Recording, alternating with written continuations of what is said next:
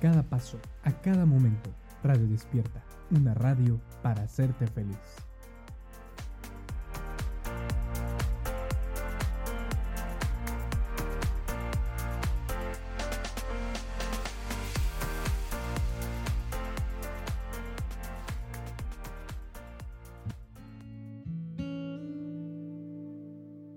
Sacia tu sed. Alimentemos el alma. Cursos de espiritualidad católica con el hermano Diego López. Comenzamos.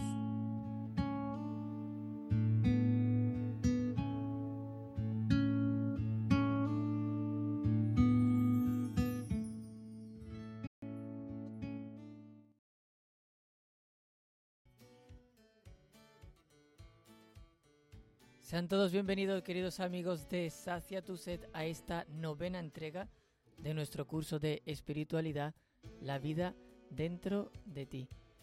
Como ya saben, la semana pasada pues estuvimos viendo el discernimiento espiritual, la primera parte. Hicimos una introducción para entender qué es esto del discernimiento espiritual y hoy vamos a ver algunos criterios más que nos pueden ayudar a qué? A descubrir la voluntad de Dios en nuestra vida no solo en las grandes decisiones, sino también en esas pequeñas decisiones de cada día y que son también importantes para mantenernos siempre cerca de Dios. Y como ya saben que me encantan hacer resúmenes, eh, hagamos un brevísimo resumen de lo que vimos la semana pasada. Definimos lo que era el discernimiento espiritual, es decir, esa eh, como ese método para nosotros descubrir la voluntad de Dios en nuestra vida y vimos que había distintos métodos también como distintos pasos para nosotros poder llegar a este conocimiento de la voluntad de Dios, que era la oración, la experiencia, la Sagrada Escritura, la doctrina, usar de un director espiritual, es decir, una persona que esté más avanzada en la vida de oración, de sacramentos, en la vida espiritual, más avanzada que nosotros. Y vimos que todas estas invitaciones que sentimos en nuestro interior, pues son invitaciones que o vienen de Dios, o vienen del demonio, o vienen de nosotros mismos. Y el discernimiento nos va a ayudar a determinar de dónde vienen nuestras inspiraciones e ideas. Ahora bien, no es lo mismo una persona que se acaba de convertir que una persona que lleva 20 años relacionándose con Dios. Y es el tema de hoy. Cuando una persona se encuentra en la primera fase de la vida espiritual, que vamos a ver en episodios más adelante, pero que se llama fase de purificación, que consiste básicamente en que está luchando contra el pecado mortal. Es decir, ese pecado que destruye nuestra relación con Dios. Esos pecados graves que nosotros hacemos libremente y que pues nos separan de Dios y hay muchísimos. Asesinato, eh, ser infiel a mi esposo, mm, etcétera. Una persona que se acaba de convertir y está luchando contra todos estos pecados mortales, ¿qué es lo que Dios le va a inspirar? Pues posiblemente lo que le inspire es un poco de molestia en su conciencia, porque Dios es un Padre bueno. Y como es un Padre bueno, quiere sacar de nosotros lo mejor, quiere nuestra felicidad. Y por lo tanto, si yo estoy caminando por el mal camino, Dios, que es mi Padre bueno, me va a causar molestia, me va a reñir, me va a inspirar dentro de mí como algo de angustia, algún dolor, el dolor de conciencia de las cosas mal que estoy haciendo en la vida. Pero sin embargo, si uno ya se ha convertido y vive en la gracia de Dios, es decir, que ha dejado ya esta vida de pecado, imagínense no es una persona que se droga eh, todos los días y que se ha convertido y ya deja de drogarse. O una persona que estaba enganchada a la prostitución y ya no, la, ya no usa de la prostitución. Entonces, una persona que se ha convertido y que está viviendo ya en amistad con Dios, en la que no hay pecados mortales, ¿cuál es el objetivo de Dios con esa persona? No va a ser removerle la conciencia, porque su conciencia ya está formada y sabe lo que está bien y lo que está mal. ¿Cuál va a ser el objetivo de Dios? Invitarle a ir más allá, a mejorar en las virtudes, a ser mejor cristiano. Y por lo tanto Dios nos va a invitar dándonos fortaleza y tranquilidad en la vida espiritual. porque Dios quiere que nosotros sigamos progresando. Entonces es una cosa que tenemos que tener en mente cuando, si yo soy una persona que está escuchando estos podcasts y, sí, y pues estoy casado de segundas y mantengo relaciones sexuales con mi segunda esposa y pues no presto atención a mis hijos y pego a mi padre,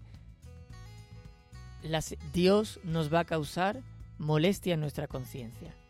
Entonces, si yo siento que me, estoy sintiendo mal, eso no va a venir posiblemente del demonio, va a venir con toda certeza de Dios, porque lo que quiere es sacarte de esa cuneta, sacarte de esa vida de pecado y de tristeza y de amargura.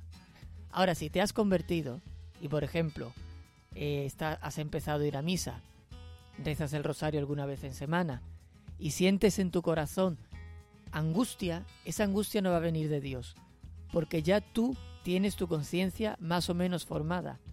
La angustia va a venir del demonio que lo que quiere es desesperarte y desquiciarte para hacerte volver a la vida de pecado. ¿Qué es lo que va a hacer Dios? Darte fortaleza. Es como un niño cuando ha estado enfermo. ¿Qué es, qué es lo que quiere el papá en ese momento cuando el niño se ha empezado ya a recuperar? Darle alimentos. Alimentos para que se ponga fuerte y en el caso de que venga la enfermedad de nuevo, tenga la suficiente fuerza como para salir adelante. Entonces con el demonio sucede lo contrario. Sus inspiraciones son siempre a obrar el mal, porque el hombre malo saca cosas malas del tesoro malo, nos dice el Evangelio de San Mateo. Y suele ser en cosas inútiles y banales de cara a la eternidad.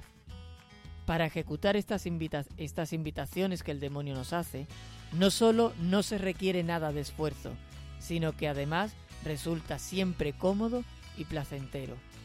El demonio es el padre de la mentira y teme ser desvelado por personas que ya conocen sus sucios engaños. Y por eso, cuando sientas una, inclinación en tu corazón a hacer algo y quieras ocultarla a tu director espiritual, a un sacerdote con el que estás hablando, eso va a venir seguramente del demonio. Porque si el demonio te está intentando engañar, no quieres, no quiere él que tú se lo digas a una persona que ya conoce sus engaños y sus artimañas. Y es cierto que en algunos casos, cuando el demonio nos invita a hacer algo, puede haber cierta satisfacción o placer pasajero, pero después de realizar el acto, siempre se queda en nuestro corazón una sensación de turbación, de angustia. El Papa Benedicto dice que este es el regusto de la amargura. O sea, yo peco y queda en mi corazón un regusto de amargura. En los casos en los que el alma permanezca en paz, a pesar de haber seguido la invitación del demonio, sabremos que era un mal porque no ha producido ningún fruto en su vida, no ha mejorado ninguna virtud, sino que todo lo contrario, se ha producido un relajamiento en las costumbres, en creerme mejor que nadie, en mi vagueza, en mi molicie. Y te preguntarás, bueno, ¿y puede ser que yo tenga en mi alma se quede algo de paz después de haber cometido un pecado? Bueno, es una paz pasajera y superficial, que puede deberse a una persona que ha adormecido su conciencia, o una persona que está todo el día escuchando música para no pensar en las cosas que hace. Ahí hay como una cierta tranquilidad en la superficie, pero dentro hay un tremendo amargura que en el momento en el que hay un poco de silencio, esa amargura sale a relucir. Si el demonio te está invitando a hacer algo, tú te vas a comportar de una manera testaduda, con presunción, con un falso optimismo. Porque la influencia del demonio nos llena siempre de soberbia, de autosuficiencia personal, de desconfianza de los demás, de aislamiento. Hay una frase maravillosa en una película de Harry Potter, no recuerdo ahora cuál es, pero eh, está Harry como desquiciado porque Lord Voldemort está eh, inyectándole pues sueños en su imaginación y desquiciándole, ¿no? Y entonces Harry Potter empieza a separarse de los demás y Dumbledore le dice, Harry, ¿sabes por qué Lord Voldemort está intentando aislarte? porque solo no eres ningún peligro. Y esto es lo que quiere el demonio con nosotros. Cuando tú sientas que alguien que dentro de ti una invitación algo que te aísla de los demás, algo que te hace estar más separado de los demás, eso siempre viene del demonio. Porque la fe de la iglesia, lo que Dios quiere entre nosotros es unidad y caridad. En esto verán que sois mis discípulos, en que os amáis los unos a los otros. Que sean uno, Padre, como tú y yo somos uno, para que el mundo crea. Todo lo que te aleja de los demás es una tentación del demonio. Todo lo que te acerca a ellos es una invitación de Dios a vivir más profundamente el amor. Y lo vimos la semana pasada también, pero cuando uno ha optado por un estado de vida, es decir, una vocación, ser sacerdote, casarme, ser médico, eh, ser religioso, meterme en un convento de clausura o irme a una orden misionera, irme a China a predicar el Evangelio, el demonio siempre nos va a invitar a dejar este estado de vida por uno mejor, usando mentiras y engaños, porque lo mejor para nuestra vida es lo que Dios quiere de cada uno de nosotros. Y por lo tanto, si Dios quiere para ti que te cases, eso es lo mejor. Si Dios quiere para otra persona que sea sacerdote, eso es lo mejor. Pero el demonio siempre va a poner en tu mente el, no estás casado, pero es que deberías de irte a un desierto, porque es una vida mejor. No puede ser mejor porque Dios no te ha invitado a eso. Si Dios lo hubiese hecho, entonces sería mejor para ti y sería una invitación de Dios. Y ya por último, porque ya me estoy alargando como siempre, a las personas que van progresando en la vida espiritual, el demonio les va a intentar desquiciar y hacer que caigan en el desánimo, con invitaciones a hacer más de lo que nuestro nivel espiritual o nuestra vida nos permite. Por ejemplo, si yo me acabo de convertir de un día para otro y de repente quiero ir a misa todos los días, hacer cinco horas de oración diaria, además trabajar y además si estoy casado y tengo hijos, eh, quiero cuidar a mis hijos. Eso no lo puedes hacer porque no tienes tiempo suficiente. Y el demonio te va a intentar desquiciar, pidiéndote hacer cosas para las que aún no estás preparado. Porque Dios siempre utiliza con nosotros una pedagogía progresiva. Es decir, que Dios, como un Padre bueno, nos va enseñando poco a poco. Porque si Dios nos exige mucho de más en un momento, de un momento a otro, pues puede suceder que nosotros nos desanimemos y digamos, mira, no puedo, la vida espiritual no es para mí. Pero sin embargo, Dios nos va educando poco a poco. Y lo dice San Pablo, primero hay que dar alimento no sólido a los niños. Cuando uno ha nacido, pues se le da leche, papillas y estas cosas. Cuando uno va creciendo, entonces se le da la carne, alimentos sólidos. En la vida espiritual es lo mismo. Empezamos con alimentos líquidos, más livianos, más fáciles de digerir, y luego ya empezamos a aumentar la dosis con alimentos eh, sólidos. Puede que al inicio tengas 10 minutos de oración diaria y poco a poco quieras ir aumentando esa oración.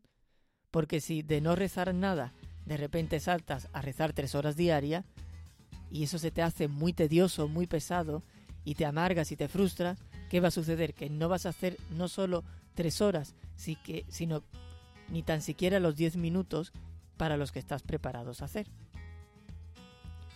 Algunas señales de que la invitación viene del mal espíritu son la desobediencia, los fines torcidos, la impaciencia en las dificultades, reacciones desproporcionadas, hipocresía, falta de caridad y humildad, juicios temerarios, desprecio de los pequeños detalles de perfección hechos por amor, el deseo de ser alabado por los hombres, el desaliento en las pruebas y los escrúpulos espirituales. Y la semana que viene ya vamos a ver algunas características más concretas de las inspiraciones divinas, pero para no dejarles con la duda vamos a decirla rápidamente.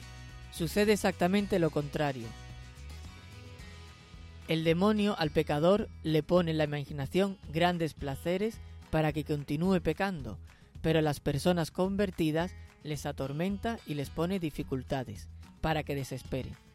Las inspiraciones pueden proceder además de una tercera fuente, es decir, nosotros mismos. En este caso, unas veces nos inclinarán al bien y otras veces nos inclinará al mal, debido a nuestra inclinación natural que tenemos al pecado, es decir, que naturalmente nos gusta eh, los caprichos, las comodidades, los placeres, la huida de las dificultades, el, la vanagloria, el que digan que soy el mejor. Y en estos casos es importante realizar un análisis en nuestras intenciones reales. Es decir, cuando yo quiero hacer esto, ¿qué es lo que realmente estoy buscando? Porque normalmente permanecen ocultas.